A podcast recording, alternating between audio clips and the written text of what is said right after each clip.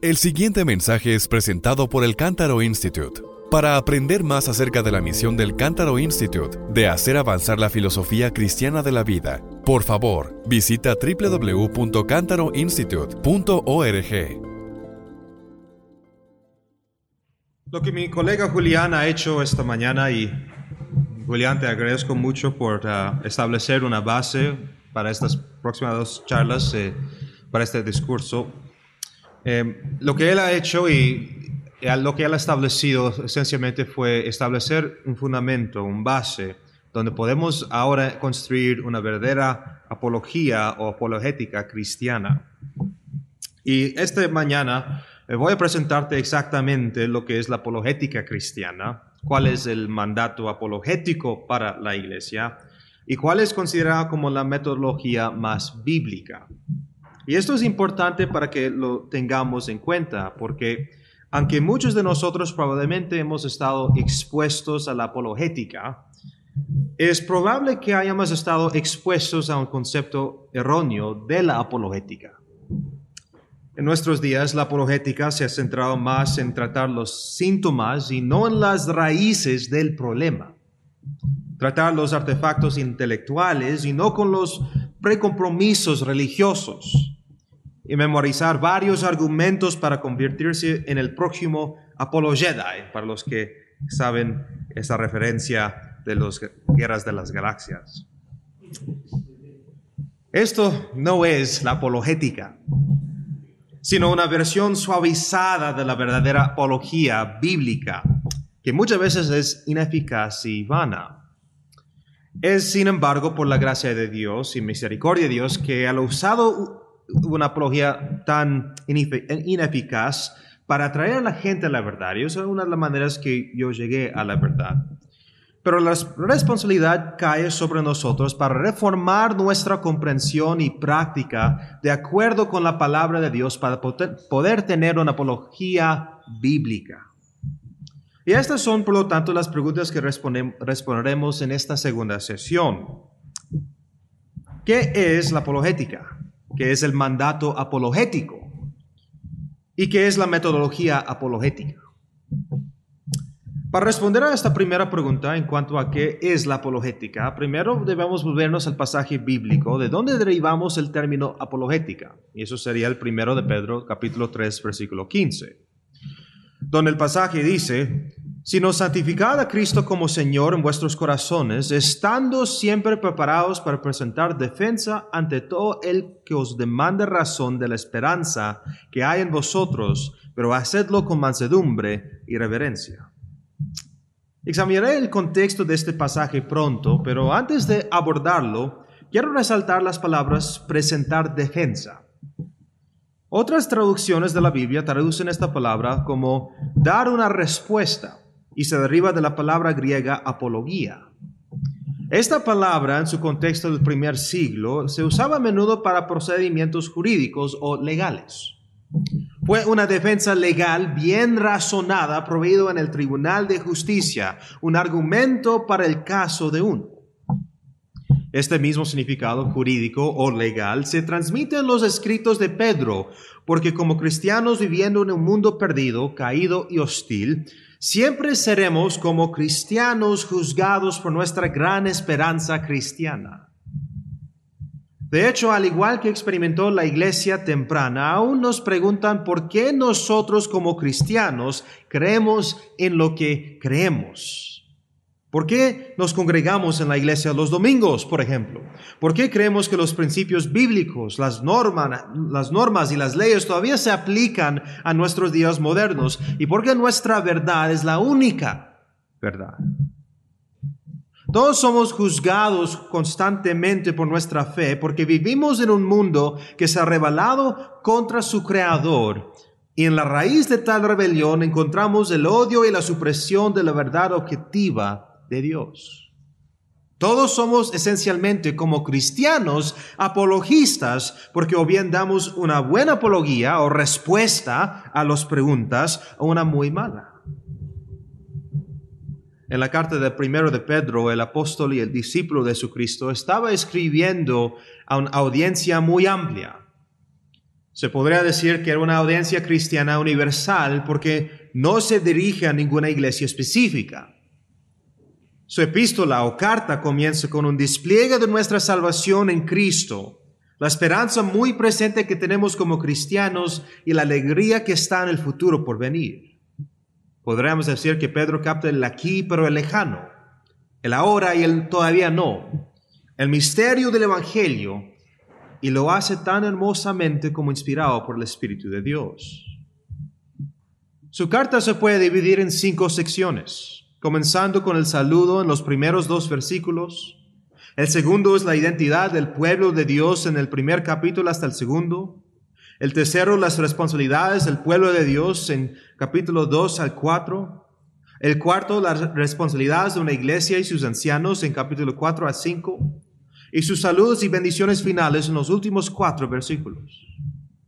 El pasaje del primero de Pedro 3.15 encaja dentro de la tercera sección, es donde lo encontramos. Lo que implica que el, el, mandato apologético no es estrictamente limitado a los ancianos de la iglesia o los eruditos cristianos o a los pastores, sino a cada persona de Dios, a cada cristiano. Y por lo tanto es nuestra responsabilidad como cristianos cumplir esto en nuestro camino de la vida, en nuestro caminar. Responderé a la pregunta de qué es el mandato apologético, pero antes de hacerlo, primero debemos considerar las palabras, sino santificad a Cristo como Señor en vuestros corazones. Esta parte del texto se ha ignorado a menudo en la apologética y es la más importante porque sin ella no podríamos cumplir con el resto del texto. Cuando Pedro dice que debemos santificar a Cristo como Señor, quiere decir que tenemos que nacer de nuevo. Tenemos que ser cristianos que han arrepentido de nuestros pecados y abrazado la salvación que viene con la gracia de Dios. Y mientras que antes estábamos muertos en nuestro pecado, perdidos en nuestras ofensas, quebrantados más allá del alcance de, la reparación de una criatura, en Cristo hemos sido renovados por el Espíritu Santo, vivificados, resucitados, redimidos por su gracia y restaurados a nuestro lugar legítimo como los visrigentes de Dios, sus embajadores o representantes autoritativos. Este texto es integral a nuestra instrucción. Porque si todavía estuviéramos muertos en nuestro pecado, entonces estaríamos en rebelión contra Dios y como resultado de nuestro pecado odiaremos a Dios y todo lo que lo glorifica. Seríamos incapaces de honrar a Cristo como santo en nuestros corazones porque suprimiramos su verdad, como Pablo explica a los romanos, porque la ira de Dios se revela desde el cielo contra toda impediar injusticia de los hombres que con injusticia restringen la verdad. Yo conozco varios eh, apologistas cristianos, ex apologistas cristianos que se han dejado, que han dejado atrás la fe y se han vuelto increyentes y uno, por ejemplo, se llama John Loftus y él mismo es un uh, profesa o confiesa de ser un ateo hoy en día y antes fue un apologista cristiano. Pero la verdad es que él nunca santificó a Cristo como Señor en su corazón. Él provee un ejemplo en uno de sus libros de por qué soy un ateo, por qué ya no soy cristiano, diciendo que lo que pasó en un momento bien difícil en su vida es que tuvo un, no sé cómo se dice en español, un affair, esencialmente cometió adulterio. Una aventura. Bueno, qué palabra usar en español. Tuvo una, aventura. Y que esencialmente, finalmente, no podía seguir adelante siendo cristiano eh, con este adulterio. Entonces dijo a la mujer con quien se estaba teniendo una aventura que no podía seguir adelante por sus convicciones cristianos. Entonces esta mujer, y él publicó esto en el público, no es algo secreto, y esta mujer esencialmente trató de hacer demanda, trató de exponer a, todos que este hombre supuestamente cristiano y este uh, supuestamente apologista trató de tomar ventaja de ella y trató de violarla. Y él dijo, y Dios no se importó de su soldado herido. Él toleró el pecado. Él nunca santificó a, Cristo como Señor en su corazón. Nunca consideró su pecado como pecado delante de Dios y nunca se arrepintió verdaderamente. Y para poder, poder tolerar su pecado, dejó atrás su cristianismo. Y obviamente después de eso, ah, después de decir todo eso en su libro, ahí presenta todos los argumentos ateístas por su ateísmo. Cuando hemos sido regenerados por el Espíritu Santo y regenerados genuinamente, renovados y redimidos, podemos entonces aceptar y comprender la verdad de Dios. Ambos lo que vemos en su creación y lo que leemos en su palabra. Esto es porque hemos sido liberados de lo que los teólogos llaman los efectos noéticos del pecado, es decir, la influencia del pecado sobre nuestras mentes somos en un sentido libres de esto. Ya no estamos esclavizados a una mente oscura y hostil contra la verdad de Dios, pero en otro sentido todavía estamos en el proceso de dejar eso atrás y conformándonos al pensamiento de las escrituras. Esa es la razón por la cual la palabra de Dios debe servir como nuestra máxima autoridad para todo conocimiento, porque corrige nuestra percepción falible y caída. Es decir, todo, Ah, todavía estamos dejando atrás el viejo hombre y la manera que el viejo hombre interpreta la realidad. Someterse entonces al señorío de Cristo, incluso en el ámbito del pensamiento, significa que estamos honrando a Cristo el Señor como santo en nuestros corazones. Y por corazón, Pedro se refiere a la una unidad raíz absoluta de la persona humana, el yo. Es el yo, el corazón, de donde emerge toda cosmovisión. El yo que siempre estamos hablando a nosotros mismos cuando estamos en la ducha o cuando estamos tratando de hacer una decisión y estamos indecisos. Es el yo de donde emerge toda cosmovisión, filosofía y pensamiento. Y para definir qué significa la cosmovisión para ustedes hoy en día, yo sé que para algunos de ustedes es una visión, es el marco, el lente por el cual vemos y interpretamos el mundo en que vivimos. El Dr. Joe Booth, fundador del Ezra Institute, con quien yo sirvo, define cosmovisión de esta manera en su libro Gospel Witness. La cosmovisión es una perspectiva interpretativa de la realidad, una visión confesional o una perspectiva de la vida. Consiste en un conjunto interconectado de creencias básicas sobre las cosas, descansando en un compromiso de fe fundamental. Al igual que un par de lentes no es algo que normalmente vemos, es decir, examinar, sino que vemos con ellas. Y hay una fuerza motivadora incluso más profunda dentro de las personas que las creencias inherentes a sus cosmovisiones. En el fondo hay un ethos subyacente que informa dramáticamente su visión particular del mundo, una orientación de fe fundada en la condición del corazón. Considerando entonces las palabras del apóstol Pedro, debemos rendirnos por completo al señorío de Cristo o su realeza en todas las áreas de nuestra vida que fluyen desde el centro de nuestra raíz, quienes somos. Y de esta manera podemos ser equipados con una cosmovisión y una filosofía de vida verdadera y bíblica.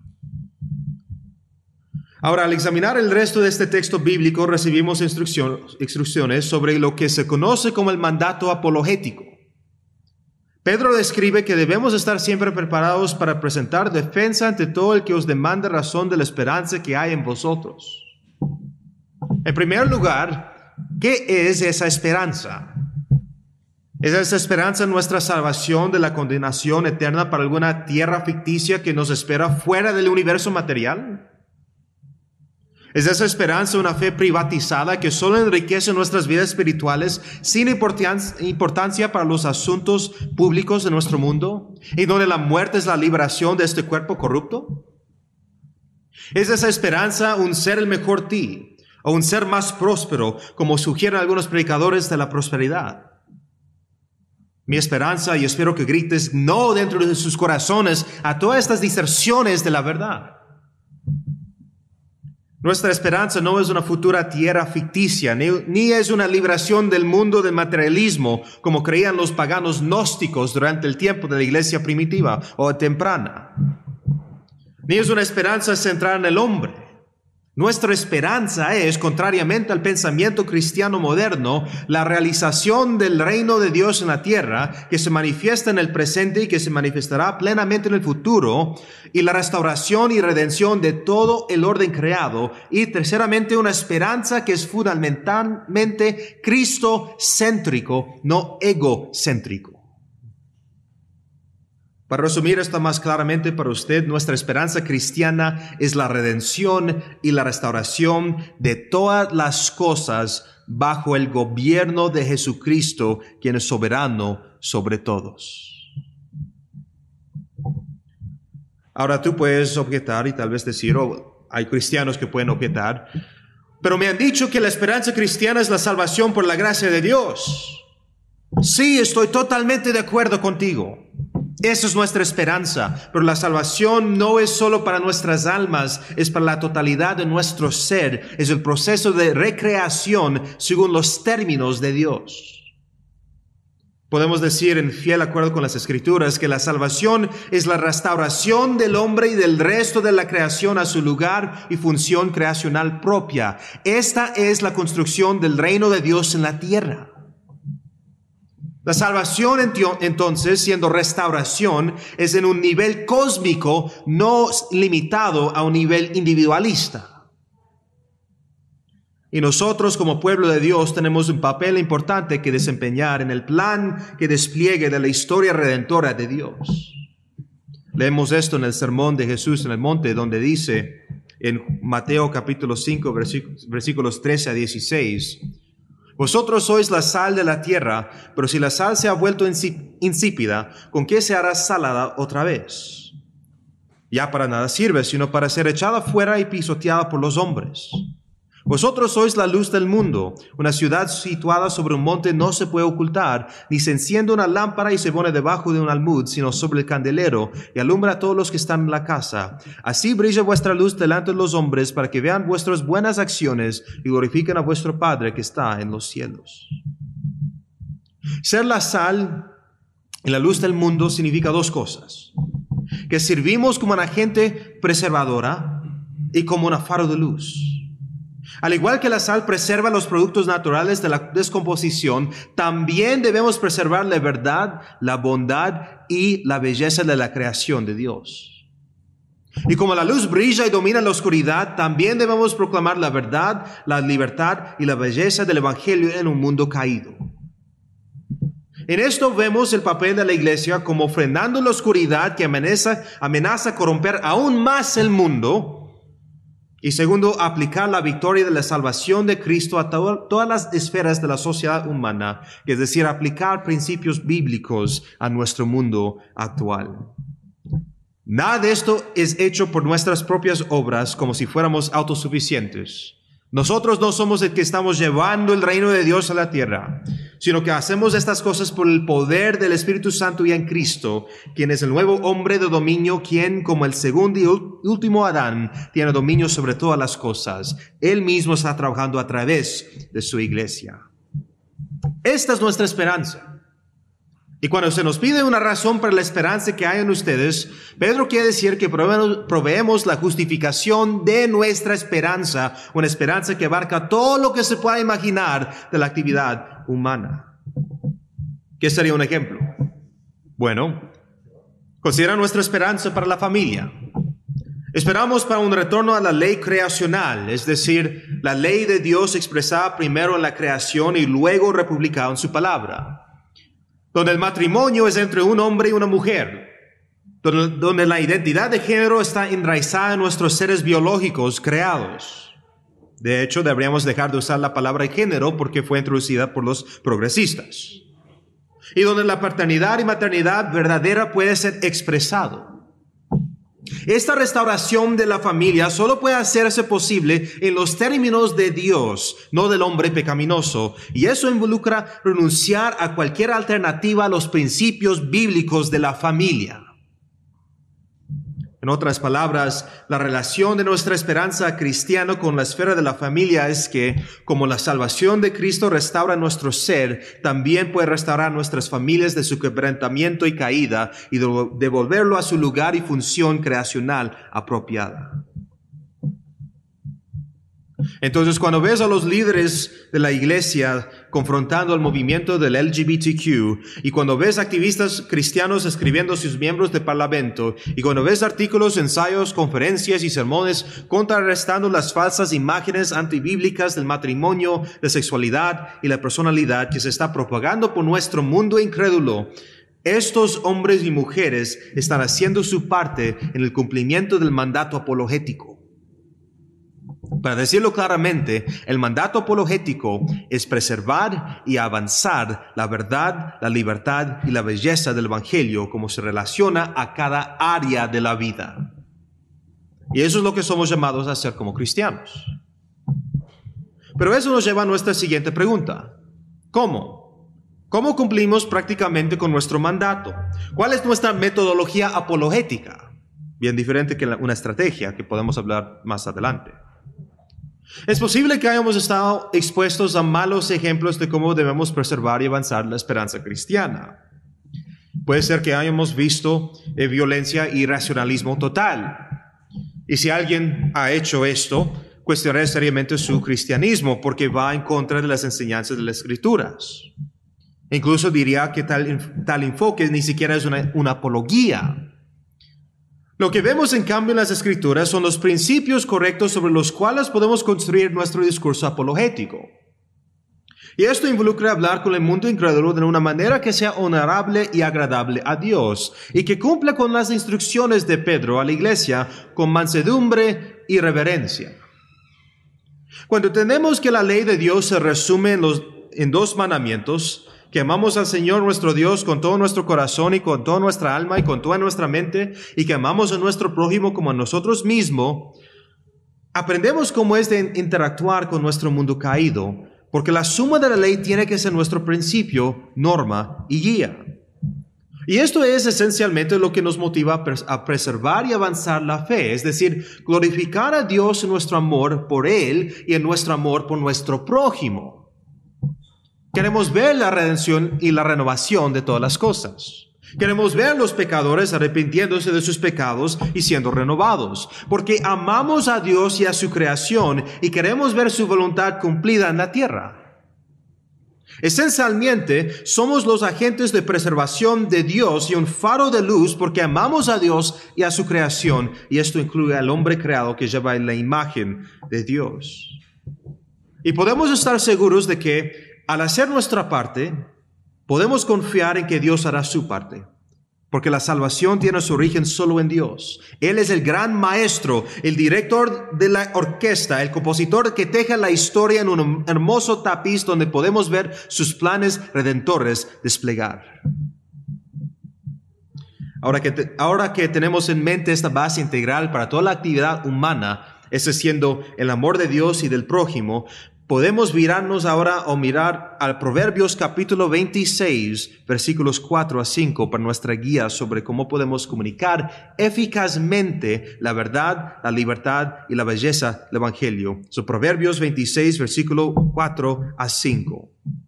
Y dice así, no respondes al necio de acuerdo con su necedad, para que no seas tú también como él. Responde al necio según su necedad, para que no seas sabio ante sus propios ojos. ¿Qué parece extraño acerca de este pasaje? Parece estar en contradicción consigo mismo, ¿no es cierto? Si tuviéramos que tomar estos dos versículos en el mismo sentido, entonces sí. Pero Salomón no quiso decir estas dos declaraciones o afirmaciones en el mismo sentido. De hecho, lo que Salomón está tratando de decir es que hay un tiempo para no responder a un necio según los términos de su propia necedad y un tiempo para responder a un necio según los términos de su propia necedad. Esto parece un poco confuso por sí mismo, pero reconciliemos esto con el mensaje general de Proverbios. Proverbios, siendo uno de los libros de sabiduría del Antiguo Testamento, en el libro encontramos esencialmente tres términos hebreos que son destacados para los principios de la sabiduría. Estas palabras son Hokma, Bina y Tusía. El primero, Hokma, significa sabiduría y se refiere a una comprensión adecuada de los asuntos básicos de la vida y la relación del hombre con Dios como un agente moral. Voy a repetir eso. El primero, Hokma, la palabra hebrea, significa sabiduría y se refiere a una comprensión adecuada de los asuntos básicos de la vida y la relación del hombre con Dios como un agente moral.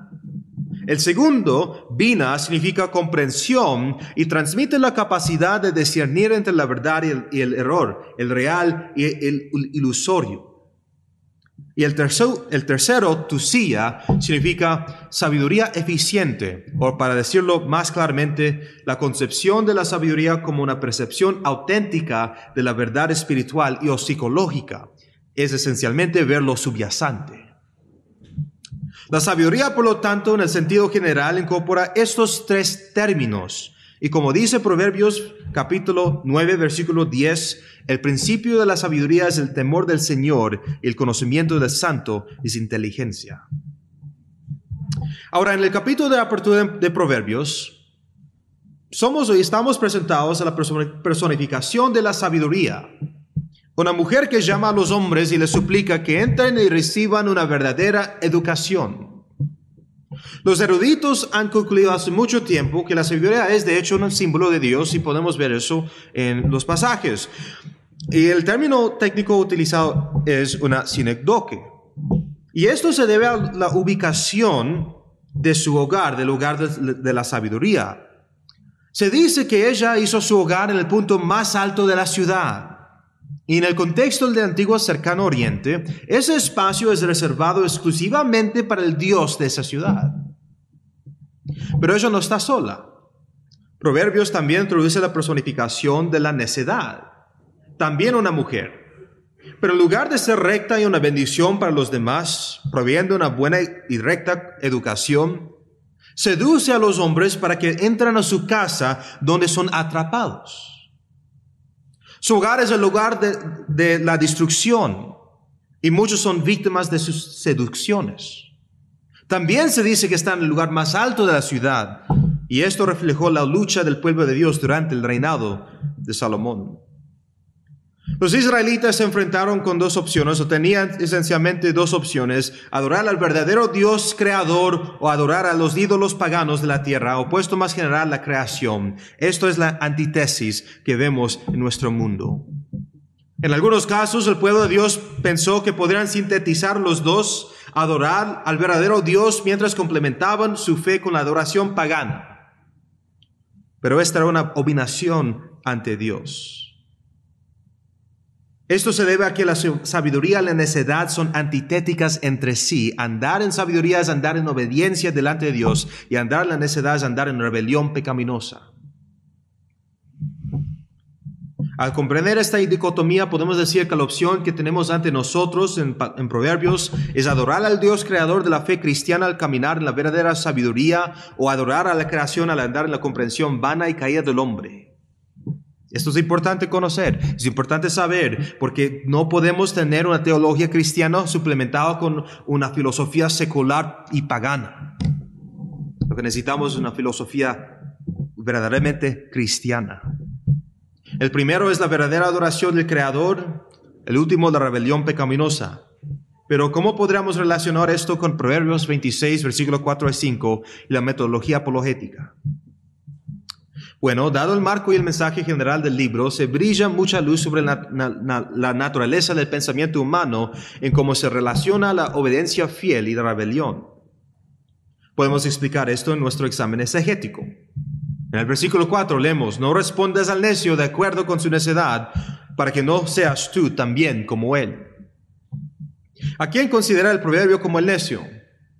Si consultamos todo el cuerpo de las escrituras, veríamos que el necio es el que se ha apartado de la verdad, el apóstata. Es alguien que no solo se ha caído, sino que también se encuentra en oposición al verdadero Dios. Esto incluye a todos los adoradores idólatras de la historia pasada, e incluso a aquellos que afirman que no hay Dios.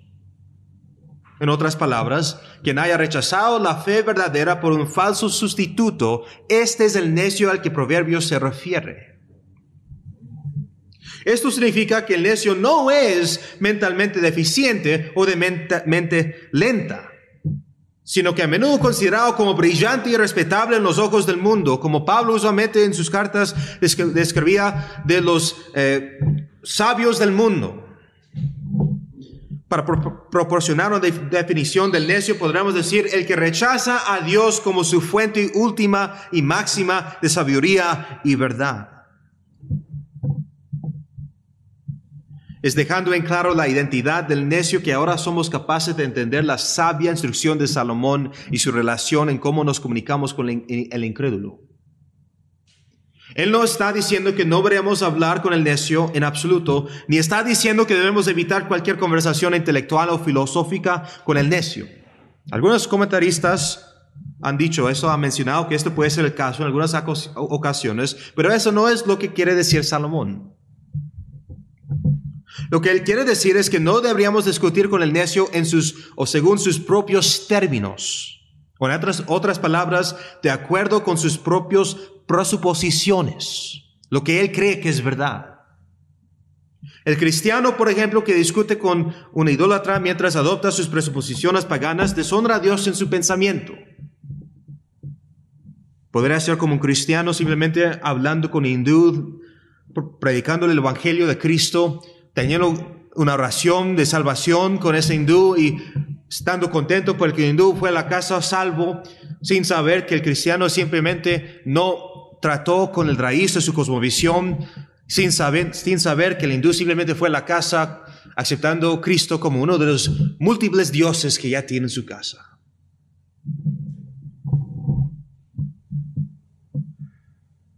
Lo mismo vale para un cristiano hablando con un ateo. Es evidente, como pueblo elegido de Dios, no debemos adoptar las presuposiciones del incrédulo al presentar la verdad de la cosmovisión cristiana.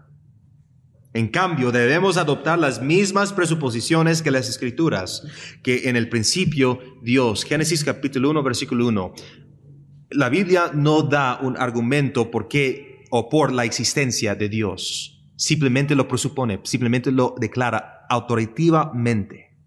En otras palabras, no hay un pensamiento neutral, ya sea estamos sujetos a Dios en obediencia a su verdad revelada o estamos en contra de Él en una rebelión moral. Abandonar nuestras presuposiciones bíblicas, lo que sabemos que es verdad, para el terreno neutral es en realidad el rechazo de la revelación de Dios, la verdadera sabiduría, para el entendimiento caído del hombre. Esto lleva al hombre pecador a pensar que es de hecho sabio en sus propios ojos, a pesar de que es falso. Y como dice el proverbio, se nos muestra como iguales al necio, llegando a ser como él.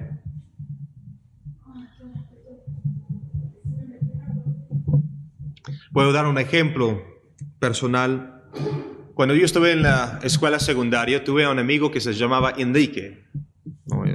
Había muchos hispanos en Toronto y en mi escuela. Y Enrique era nicaragüense y era también un ateo, un escéptico. Y le encantaba retarme en debates, retarme eh, que si podía entrar a un debate con él y tratar de probar que Dios era real y que si yo podría convencerlo, entonces él se convertiría al cristianismo. Y me encantaba también hablar con él. Era mi primera eh, ocasión de, de, eh, de, tratar de aprender no solamente el cristianismo como algo real y personal, sino también como una cosmovisión comprensiva. Y hablando con él, yo me acuerdo, no sabiendo todavía estos principios bíblicos de la apologética, hablaba con él y había unas condiciones, unas reglas para nuestra conversación. Y las reglas eran, no puedes apelar a, la Biblia, no puedes usar la Biblia como su fundamento, su base, tienes que empezar neutralmente y de ahí llegar con su razonamiento al Dios bíblico. Y si puedes hacer eso y me puedes convencer, entonces yo yo, me, yo haré la oración de ser cristiano y yo me voy a la iglesia todos los domingos. Yo hago lo que quieras porque me has convencido que el cristianismo es verdad. Yo pensando, oh, aquí está mi oportunidad, ahí, aquí voy a ser exitoso. Finalmente alguien para el Cristo, voy a discipular este, este muchacho aquí, sin sabiendo que estuve jugando su juego, sin saber que estuve simplemente eh, entregándome a sus manos. Porque nuestra conversación, empezando neutralmente, lo que yo he hecho era descartar a Dios, descartar la eh, interpretación autoritativa de la, realidad, que es su palabra, esencialmente descartando también sus estándares morales, esencialmente echando atrás, echando fuera todo lo que forma como base de cómo podemos hacer sentido de nuestra realidad. Y entonces cuando estamos teniendo conversaciones, el hombre era el medio de todas las cosas. Él inventía sus propios estándares y yo no podía llegar a ningún lado. Al fin, lo que pasó es que yo me parecí como el necio mismo. En el siguiente versículo, Salmón escribe, responde al necio según su necedad para que no sea sabio ante sus propios ojos. Bueno, Enrique salió sabio ante sus propios ojos porque yo no sabía cómo interactuar con él, cómo hablar con él, cómo interactuar con su cosmovisión y cómo ser testigo de la verdad. ¿Cómo damos sentido a esta declaración después de haber leído el versículo anterior? Bueno, lo que Salomón quiere decir es que podemos responder al necio según su propia necedad o de acuerdo con sus presuposiciones para demostrar su propia insensatez o su propia inutilidad. Entonces no estamos tomando sus presuposiciones para hacer un argumento positivo para el cristianismo, sino estamos tomando sus presuposiciones para refutar su propia cosmovisión desde dentro. Podemos ver un ejemplo de esto en, los profetas, donde Isaías, para nombrar uno, escribe acerca de un hombre que corta su propia madera, la usa por su propio beneficio y luego usa lo que queda de ella para construir un ídolo para que pueda adorarlo y pedirle que lo salve de la destrucción. Eso se encuentra en Isaías 44, versículos 12 a 20. Los profetas esencialmente reducen la adoración pagana a una absurdidad o también lo que se dice en un término de la apologética o de la filosofía, reductio ad absurdo. Y eso es lo que debemos hacer. Exponer con mansedumbre y reverencia la cosmovisión del hombre pecaminoso como nada más que una farsa, como inútil, imposible y completamente irrazonable. Ahora bien, si eres como yo cuando me presentaron esto por primera vez, podrías decir, bueno, esto es muy interesante, pero ¿cómo se relaciona esto con mis conversaciones diarias?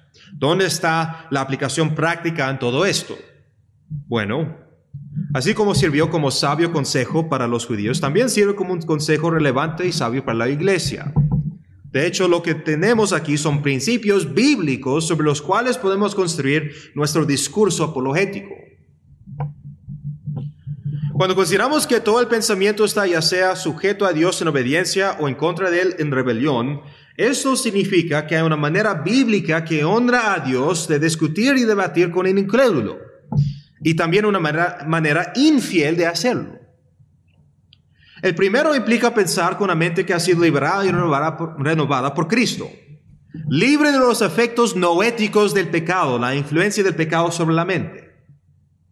Este pensamiento implica rendirse a la palabra de Dios como la autoridad máxima por lo que sabemos y cómo debemos pensar. El último implica pensar con una mente oscura y caída, apoyándose en la propia comprensión humana y por lo tanto estar bajo la influencia del pecado, hostil a la verdad de Dios. Esa es la razón por la cual en nuestro discurso no hay un terreno medio Ningún pensamiento neutral donde ambos, el cristiano y el hombre, pueden deshacerse de sus propias presuposiciones. ¿Cómo podría entonces el incrédulo ver la verdad, la libertad y la belleza del Evangelio? Reconocemos que solo Dios puede abrir sus ojos a la verdad. Pero Dios usará a su pueblo para comunicar esa verdad.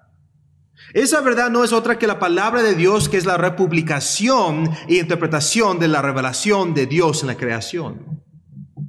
Lo que esto implica es que el incrédulo reconozca que su cosmovisión no puede proporcionar una justificación para la inteligibilidad del universo. En otras palabras, no puede hacer sentido de nada. Pero esto no es todo. También debe renunciar a su autosuficiencia intelectual y depender de Dios para el verdadero conocimiento de todas las cosas. Tal acto no puede hacerse a menos que el incrédulo, el, incrédulo, verdaderamente se arrepienta y de su pecado como resultado de la obra de Dios en su corazón. Solo entonces puede él santificar a Cristo como el Señor en su corazón. Así es como podría funcionar en este caso de estudio. Supongamos que tú estás hablando con un ateo sobre el tema de los orígenes naturales, un tema que a menudo es bastante popular entre los darwinistas. En su debate, ambos pueden hacer referencia a ciertas evidencias. Y de hecho, la argumentación factual puede ser necesaria en su discurso. Pero técnicamente no puedes hablar de las evidencias o hechos hasta que hayas tratado con la filosofía de los hechos. ¿No ves? El ateo no tiene evidencia para su ateísmo o para el origen no teísta de la verdad, de la vida. La razón por esto no es porque él no tenga nada que referirse. Obviamente tiene uh, revistas y, boletines y tiene varias investigaciones para qué referirse, varios estudios, sino porque todos los hechos son hechos de Dios, son hechos personales y creados porque todas las cosas en nuestro universo llevan la marca del Creador. Como resultado, el ateo toma los hechos de Dios, las evidencias de Dios, los malinterpreta y lee en ellos lo que no es verdad. Podríamos decir que está tomando prestado capital de la cosmovisión cristiana. ¿Cómo es eso? Tú querrás responder al necio según su propia necedad por preguntando primero cómo puede ser sentido la vida biológica, los procesos químicos, etc. De ahí tú quieras explicarle que un universo orientado por la casualidad no puede justificar ni sostener leyes de ningún tipo, ya sean leyes de la naturaleza, leyes de la lógica, etc.